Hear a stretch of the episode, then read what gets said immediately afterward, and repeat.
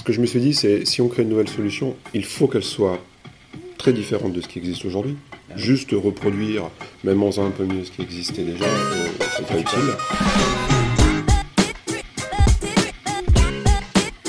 Soyez les bienvenus sur IRD Vox, la chaîne de podcast du groupe IRD qui accompagne à travers ses outils d'investissement la croissance des entreprises depuis la création jusqu'à l'ETI. Tous les mois, nous avons à cœur de vous faire découvrir autrement un entrepreneur de la communauté IRD Connect. Son parcours, son entreprise, ses projets, mais aussi ses passions. Dirigeants, dirigeants, nous vous donnons la parole. Alors, bonjour chères auditrices et chers auditeurs et bonjour Bruno. Bienvenue sur IRD Vox. Nous rencontrons donc aujourd'hui à Wascal Bruno Monteau, dirigeant d'ADEIS, éditeur de solutions métiers pour les retailers et les restaurateurs. Bruno, bonjour. Bonjour. Alors, en tant qu'ingénieur informatique de formation, je me demandais qu'est-ce qui t'a conduit à te lancer dans l'entrepreneuriat? Quatre ans après la cession de l'entreprise Sealand, tu as retrouvé Jean-Pierre Pogam pour co-créer ADEIS. Raconte-nous un peu ton parcours. Bah, dans mon parcours, depuis quand même pas mal d'années maintenant, euh, j'ai touché un peu à tout. hein. J'ai commencé développeur de solutions logicielles, j'ai fait du commerce, j'ai piloté des équipes projets, des équipes d'intégration, des équipes de support euh, pour euh, les, les- les chaînes de magasins qui utilisaient nos logiciels. Euh, Du temps de Sealand. Du temps de Sealand, par exemple. Euh, j'ai piloté euh, une bonne partie de l'opérationnel de Sealand pendant quelques années, donc j'ai touché un peu à, à tous les métiers et tous les domaines de, de, de- de- euh, bah, de l'édition de logiciels. Euh, j'ai eu la chance euh, de pouvoir créer euh, une agence française d'un éditeur espagnol à partir de 2018.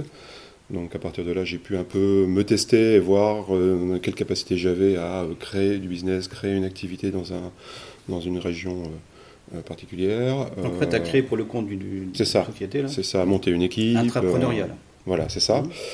Et puis, et puis bah, très clairement, c'était une envie que j'avais depuis très très longtemps de me lancer en entrepreneuriat. Et puis, bah, toutes ces étapes-là m'ont fait dire à un moment donné, bah, possiblement, je serais capable d'y aller et de le faire. Voilà, donc euh, c'est une envie qui date depuis longtemps. Je me suis démontré plus récemment que, que, que c'était possible, et donc, euh, et donc je me suis lancé. Concernant euh, l'association avec Jean-Pierre, ben, Jean-Pierre, je le connais depuis très très longtemps. Il était le président et créateur de Sealand. Moi, j'ai fait 20 et quelques années de, de Sealand. Euh, Quelques chiffres peut-être sur Sealand, je me permets. hein. Oui. Et tu as connu Sealand, c'était combien à l'époque? Oh, quand je suis rentré chez Sealand en 95, euh, on devait être euh, une grosse cinquantaine. Et après Après, on a été jusqu'à 400 personnes, Ah oui, tout de même. 35 millions de chiffre d'affaires. Dans différents pays en plus. C'est ça, c'est ça, avec des agences à l'international. Ouais. Euh, donc, Un beau voilà. parcours, quoi. Ouais, tout Ouais. à fait. Et donc, euh, bah, fort aussi de cette expérience, euh, bah, moi j'ai monté le projet, je l'ai imaginé, je l'ai présenté à Jean-Pierre, on se connaît bien, Ouais. Euh, on connaît aussi bien nos qualités que nos défauts chacun, donc ça nous permet très vite de se dire c'est jouable, c'est pas jouable, et on s'est dit allez on y va quoi. Vous êtes parti à deux en tant qu'associé. C'est ça, tout à fait. Voilà. Et ça, c'est la création date de... De 2021, avril 2021. Ouais. On avait commencé à en parler un peu avant bien sûr. Effet Covid, pas Covid, il y a eu euh, une accélération Bah, le Covid, ça a été euh, un, Un frein un ou un sujet, un sujet de réflexion. Oui, Euh, en réalité, nos clients ou prospects, d'accord, notre cible, euh, le Covid les a obligés à faire des projets de digitalisation, d'omnicanal et autres, ce que l'on vend en fait en termes de logiciels. Donc opportunité là pour le coup. Donc Covid. euh, c'est oui, alors c'est une accélération en termes de génération de besoins pour les enseignes. Oui, C'est un ralentissement en termes de décision et de capacité à investir dans un nouveau produit pour les enseignes. plus ou moins. Donc c'est, il y a une, ça, Ouais. ça se contrebalance. Ouais. Maintenant, très clairement, euh, moi j'étais convaincu qu'il y, avoir, qu'il y avoir des projets. Euh, je pense ne pas m'être trompé parce qu'on est en train d'en faire en ce moment. Euh, le Covid est un, c'est un perturbateur, mais c'est, n'arrête, ni ça arrête, ni ça accélère complètement le, business. Quoi. Alors, euh, j'enchaîne. Euh, euh, ADIS donc, est, est assez innovant euh, sur son secteur d'activité. Peux-tu nous dire, en quelques mots, le plus simple possible, tout le monde n'est pas initié, Je vais essayer. hein, ce qu'apporte de plus ADIS par rapport à d'autres solutions? Il y en a, quelques, il y en a même pas mal hein, sur ce- dans ce métier pour les retailers et les restaurateurs. Vaut plus. Alors, ce que je me suis dit, c'est si on crée une nouvelle solution, il faut qu'elle soit très différente de ce qui existe aujourd'hui. Ah oui. Juste reproduire, même en un peu mieux ce qui existait déjà, euh, c'est pas utile. pas. Donc euh, le, premier, euh, le premier choix était de partir de zéro. D'accord? Donc c'est ambitieux, hein, parce Ouais. que créer une solution logicielle comme celle-là, c'est pas facile. Euh, partir de zéro, pourquoi? Parce que ça a permis de poser des bases techniques très modernes. Mm. Alors je passe le détail de la technique, mais ces bases techniques très modernes nous permettent en fait de développer déjà très rapidement. En deux ans, on a développé euh, une version 1 de tous nos modules logiciels et on a en production et même en déploiement nos premiers clients qui sont, qui sont déjà très avancés. Euh, en deux ans, c'est vraiment très rapide. D'accord, c'est une performance. Oui, et c'est dû, entre autres, à l'équipe bien sûr qui est très experte, Oui, mais aussi au fait que nos choix techniques nous ont permis d'aller très vite. Moyenne Euh, d'âge ici, c'est combien? C'est... Euh, c'est une start-up euh, de gens Très expérimenté. très expérimentés. ouais, ouais. Mais néanmoins, la moyenne d'âge doit être de 30, euh, 34, 35 ans. Et là, elle est en train de réduire parce euh, on a fait ça avec des gens que je connaissais depuis très longtemps, des personnes que je connaissais pardon, depuis très, très longtemps.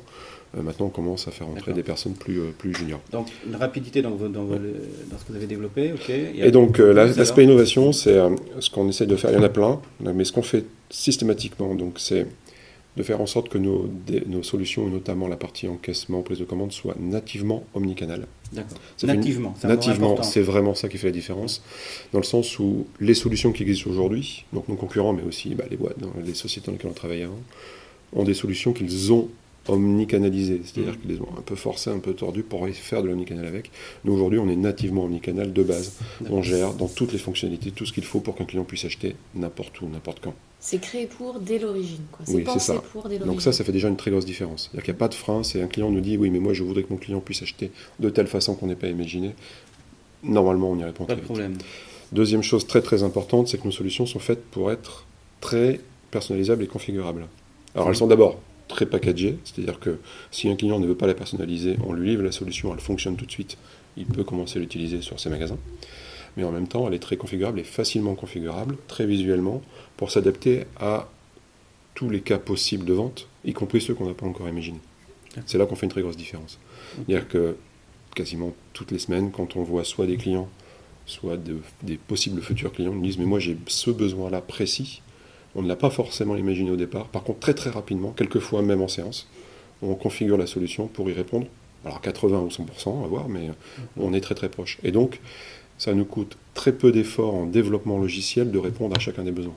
Là où euh, avant, à chaque demande, c'était 100 jours, 200, paye. euh, 1000 jours de développement, ça coûte cher, c'est long, Ouais, etc. Là, on fait une très très grosse différence. Et donc, ça nous amène à avoir une solution. Alors, euh, en toute humilité, on espère que cette solution euh, puisse aussi répondre aux cas de demain qu'on ne connaît pas encore, mais que personne ne connaît encore. On ne sait pas ce qui va sortir comme terminal, comme comportement d'achat et autres. Très probablement, on saura y répondre très rapidement. Puisqu'on est, on parle de, de vos métiers, euh, quels sont déjà, parce que vous êtes créé en, en 2021, c'est pour les clients, bah, le choix d'Ali, c'est un choix impactant parce que Mhm. là, on parle d'encaissement, hein, donc il ne faut pas que ça bug. Euh, quels sont vos clients qui vous ont fait confiance euh, Donc, euh, on a euh, euh, trois clients qui nous ont suivis sur des périmètres très larges. ouais, Euh, donc, c'est Devray de 1902, du groupe Omnium, Très bien. donc euh, dans le, la belle mode, enseigne, hein. une belle enseigne effectivement, 330 magasins et un peu plus encore parce qu'il y a des ouvertures, euh, qui nous ont fait confiance sur euh, un périmètre aujourd'hui qui est la gestion des stocks en magasin, qui est majeur aujourd'hui dans le business, hein, Mhm. c'est-à-dire ce qu'on appelle la promesse euh, euh, du stock, la promesse de la disponibilité au client, c'est-à-dire qu'il faut connaître son stock en temps réel, être capable de le gérer de manière très précise. Et donc ils nous ont fait confiance pour euh, équiper les 330 magasins de notre euh, module qui s'appelle Stock and Store, qui gère toutes les réceptions au magasin, les- les- les- les- les- la préparation de commandes, la- le, le repérage prix et promotion sur la surface de vente, euh, enfin tout ce qui est le stock des boutiques. Ils vont Et de manière réel. dans, en order menu, enfin, l'OMS, là, qu'on s'appelle. Ah, les autres modules, euh, ce sont des choses qui peuvent éventuellement les intéresser. Ces projets-là ne sont pas encore lancés au moment où on se. Ça, C'est pas- prévu, mais c'est pas encore lancé. C'est, enfin, on en discute. On en discute. Il n'y a rien de prévu aujourd'hui. Donc, de Vred? De Vred, Darjeeling du groupe Chantel, Mhm. Euh, qui nous fait confiance pour ses 160 magasins sur un périmètre assez large cette fois-ci. Donc on a l'encaissement, l'encaissement mobile, fixe et mobile, donc sur les caisses, mais aussi en mobile sur tablette ou sur Ouais, smartphone. là, pas mal. hein. Euh, possiblement la possibilité de mettre d'autres modes de- de- de- de- d'achat pour digitaliser les magasins. C'est pas forcément lancé, mais c'est prévu dans le projet. Comme euh, ça pourrait être des bornes ou d'autres choses. C'est pas du tout encore lancé cette partie-là. Euh, la gestion des offres et promotions. Mhm. Donc ça, on a un moteur d'offres qui est aussi omnicanal temps réel qui permet de calculer les offres sur une vente en fonction des conditions de la vente, en fonction du client, en fonction de plein de choses. Euh, la gestion, le lien avec leur base client, et donc on gère aussi les clients, on gère de la fidélité avec eux. Euh, les stocks, Très large, quoi. les stocks aussi, enfin on a vraiment quasiment tout le périmètre. On a 80% du périmètre d'Adéis Chez Darjeeling. chez Darjeeling. Ça, c'est en production. On a trois magasins pilotes qui ont été lancés, euh, qui ont permis de, bah, de valider la solution chez eux. Donc, ils en sont très satisfaits. Euh, je n'hésite pas à le dire, ils le, disent eux-mêmes. Euh, et donc, euh, en septembre, on déploiera euh, l'ensemble de la solution sur tous leurs magasins. Ok. Et puis euh, le dernier né. Et le dernier, alors, pour lequel on a eu un accord effectivement récemment, c'est la, la centrale des artisans coiffeurs, l'acronyme est CAC. D'accord. qui est un, un distributeur en B2B, comme on dit aujourd'hui, qui fournit 22 000 salons de coiffure en France, 22 000. Aussi bien sur les produits cosmétiques de coiffure que sur les mobiliers, les, les chaises de coiffeur, le mobilier, etc. Ouais, d'accord. Et Ils ont euh, entre 30 et 40 magasins de, qui sont plutôt des grandes surfaces où les coiffeurs peuvent venir effectivement se, se- se fournir. Donc on va équiper l'encaissement en omnicanal avec euh, un périmètre aussi large. hein. Mm. Les données clients, les données Mm. stocks, etc. pour ces magasins. Mais alors ce qui est très très intéressant aussi, c'est qu'il y a un autre pan de leur métier qui nous intéresse beaucoup, qui est euh, les VRP ou euh, commerciaux itinérants. Oui. Il y en a plus d'une centaine qui parcourent toute la France, et donc les 22 000 salons de coiffure, pour présenter les produits et prendre les commandes sur place.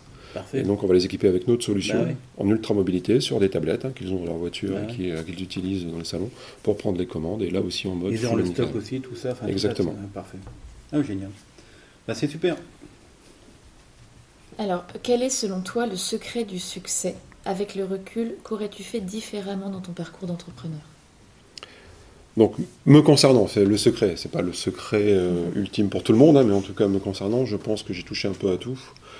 Euh, je, ce que je vends aujourd'hui, ou ce que j'imagine, je sais comment c'est fait, comment c'est réalisé par les équipes, parce que j'ai pu, j'ai j'ai développé longtemps. Euh, je pense que c'est quelque chose d'important.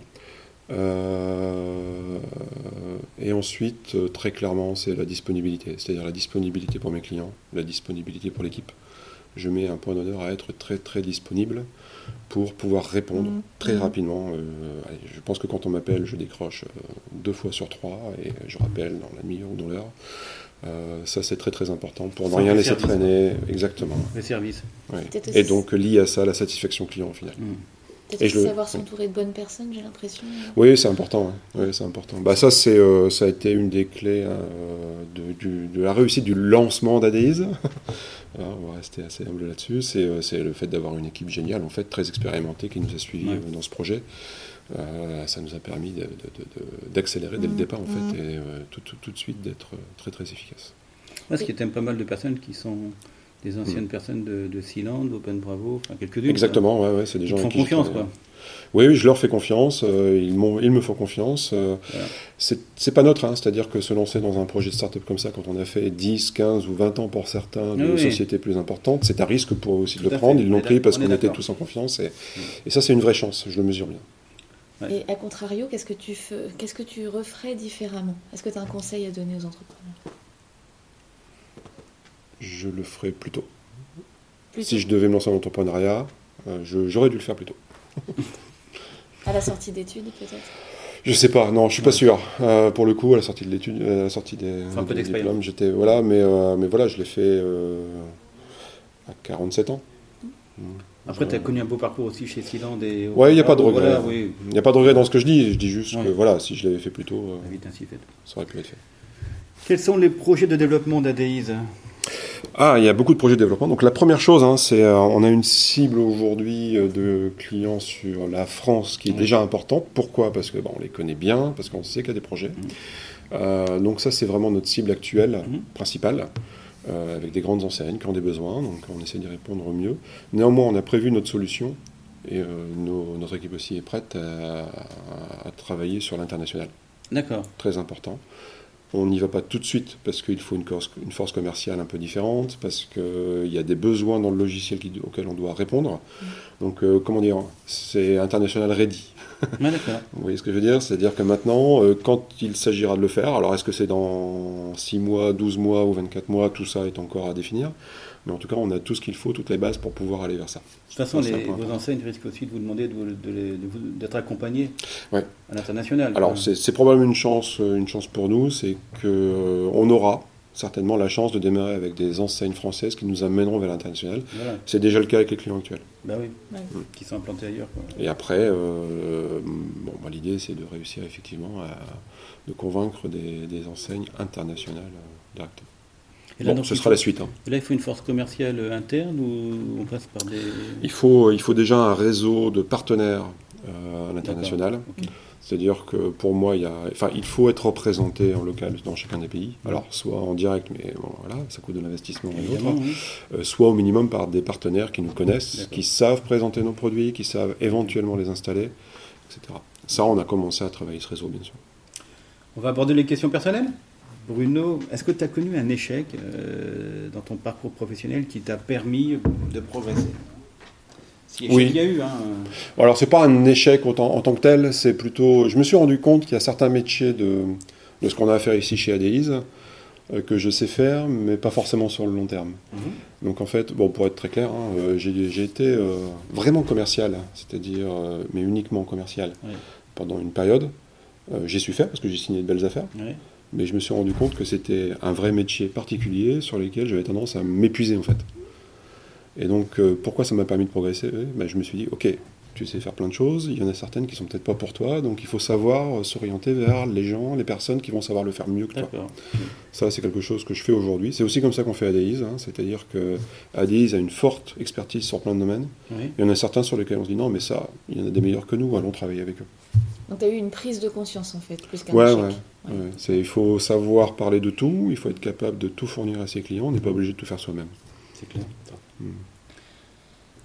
Parle-nous d'une expérience humaine marquante dans la vie de ton entreprise ou des précédentes. Ouais, c'est clairement celle d'aujourd'hui avec l'équipe. On a une équipe extraordinaire, euh, qui a beaucoup, beaucoup d'expertise, mais pas que, qui s'entend très bien. Mhm. Euh, je sais pas comment expliquer ça. C'est euh, alors on est un peu en mode start-up, c'est un peu une équipe de potes, mais pas que quoi. C'est-à-dire c'est très professionnel. Chacun a bien effectivement sa responsabilité. Mhm. Mhm. Il y a une entente qui est juste extraordinaire aujourd'hui, qui nous permet d'être ultra efficace. Et ce qui est très très bien, c'est que cette entente, c'est pas juste euh, pour passer du bon temps ensemble, c'est on a une très bonne entente parce qu'on est content de faire notre job et de bien le faire. Quoi. Vous voyez ce que je veux dire? Ah. Et ça, c'est clairement l'expérience humaine qu'on vit aujourd'hui dans l'équipe ADIS, et C'est une Ouais. force. Hein. c'est la meilleure que j'ai vécue, hein. Ouais. Clairement. J'ai une question complémentaire, mais on n'est pas obligé de la garder. C'est vous avez des femmes dans l'équipe? Parce que j'ai vu beaucoup d'hommes. Alors peu, parce qu'on est dans un domaine où il y en a un peu. métier où il y a Ouais, beaucoup d'hommes. Ouais, ouais, mais oui, bien sûr. On a euh, deux filles, euh, je dis filles ou femmes dans l'équipe, elles sont assez jeunes. Euh, elles sont pas là aujourd'hui, c'est pour ça que vous ne les avez pas vues. Euh, c'est vrai que c'est un métier dans lequel il y a plus d'hommes, ça s'améliore. C'est vrai aussi qu'on a créé ADIS avec des gens qui se connaissaient bien depuis longtemps. Du coup, ça remonte dans le temps, il y avait encore moins de femmes dans ce Ouais. métier-là. Euh, maintenant, il n'y a pas de volonté sur le sujet. Au contraire, enfin si, il y a une volonté, c'est qu'il y ait plus de, euh, plus, De de, plus de femmes, plus de mixité dans les- dans Très l'équipe au plus vite. euh, au plus vite ouais. Et C'est très important. Et justement, pour le recrutement, vous êtes fort sollicité par les jeunes euh, Alors, j'imagine Le recrutement, c'est quelque chose de compliqué aujourd'hui euh, dans l'informatique en général. Euh, donc des candidats, il y en a assez peu. Très honnêtement, quand on voit des candidats, ils sont très intéressés par Adise. On fait des choses intéressantes techniquement, fonctionnellement, d'un point de vue métier, c'est très, très intéressant. La boîte est clairement attractive, mais on est quand même dans, un de- dans une période où il y a un peu de pénurie. Quoi. Donc c'est un vrai sujet le recrutement. ouais. T'es pas le seul. Quelle est la, la valeur euh, la plus précieuse dans ta vie? Dans la vie, ah oui, c'est l'engagement. L'engagement, c'est Ouais, clair. L'engagement. On y va. Dans tout ce que je fais, ouais. Soit je fais pas, soit je le fais à fond. Quelles sont tes passions dans la vie en dehors de ton travail? Alors aujourd'hui, euh, ma famille, hein, clairement. clairement. J'ai euh, une grande fille maintenant et, euh, et ma femme, bien sûr. Euh, après, je fais plein de choses. Que, je parlais d'engagement juste avant. Mhm. Euh, j'ai plein de passions, je les fais à fond. Alors des fois, je les fais pendant une petite période, des fois longtemps. Euh, mais non, enfin, le loisir en général. Le sport, j'en ai fait beaucoup, un peu moins maintenant. J'ai fait beaucoup de handball et de rugby. Ça m'a appris pas mal de choses aussi. Rugby, c'est vrai que ça se voit. T'es assez. C'est un peu, je suis un peu costaud. Euh, au handball, ça sert aussi. Ah ouais, Euh, bon, après, euh, voilà, la vie professionnelle fait que tout ça, bah, ça finit par être Ouais. un peu abandonné. Euh, ma fille, qui a 18 ans, me remet pas mal au sport parce qu'elle est très passionnée euh, de fitness, un peu de musculation, on fait du badminton, donc ça me fait du bien. Voilà, c'est tout ça. Et après, bien sûr, les voyages, euh, profiter. Si tu as un rêve à réaliser, ça serait quoi ton rêve? Si bah, Là, là, je suis lancé dans, dans un projet d'entrepreneuriat. Donc, mon rêve, c'est que ADI performe et qu'on en fasse une boîte internationale en quelques années. D'accord ça, c'est le rêve pro, j'en ai d'autres, mais euh, le rêve pro, c'est celui-là. C'est celui-là. on va conclure avec une question qu'on souhaite que tu poses à notre prochain invité, Jérémy Tison, qui dirige la société Aménov. Il est fournisseur et poseur de charpente et ossature bois pour le bâtiment. Est-ce que tu as une question à lui poser, mon cher Bruno? Alors, j'ai une question, je, je crois que c'est une reprise d'activité. Oui. Donc c'est quelque chose que je n'ai jamais fait et que je ne connais pas. Donc euh, voilà, c'est la reprise, pourquoi, comment, etc. Est-ce que c'est mieux dans ce domaine-là de faire une reprise que de créer quelque chose? Et puis après, euh, et puis après ben, ce qui m'intéresserait de connaître, mais je n'ai même pas le début de la réponse, c'est est-ce que dans ces domaines-là aussi, il y a d'innovation et lesquelles sont-elles D'accord. Créer ou reprendre et comment innover. Merci beaucoup Bruno pour cet échange inspirant. Merci à vous. À bientôt sur IRD Vox. Merci beaucoup.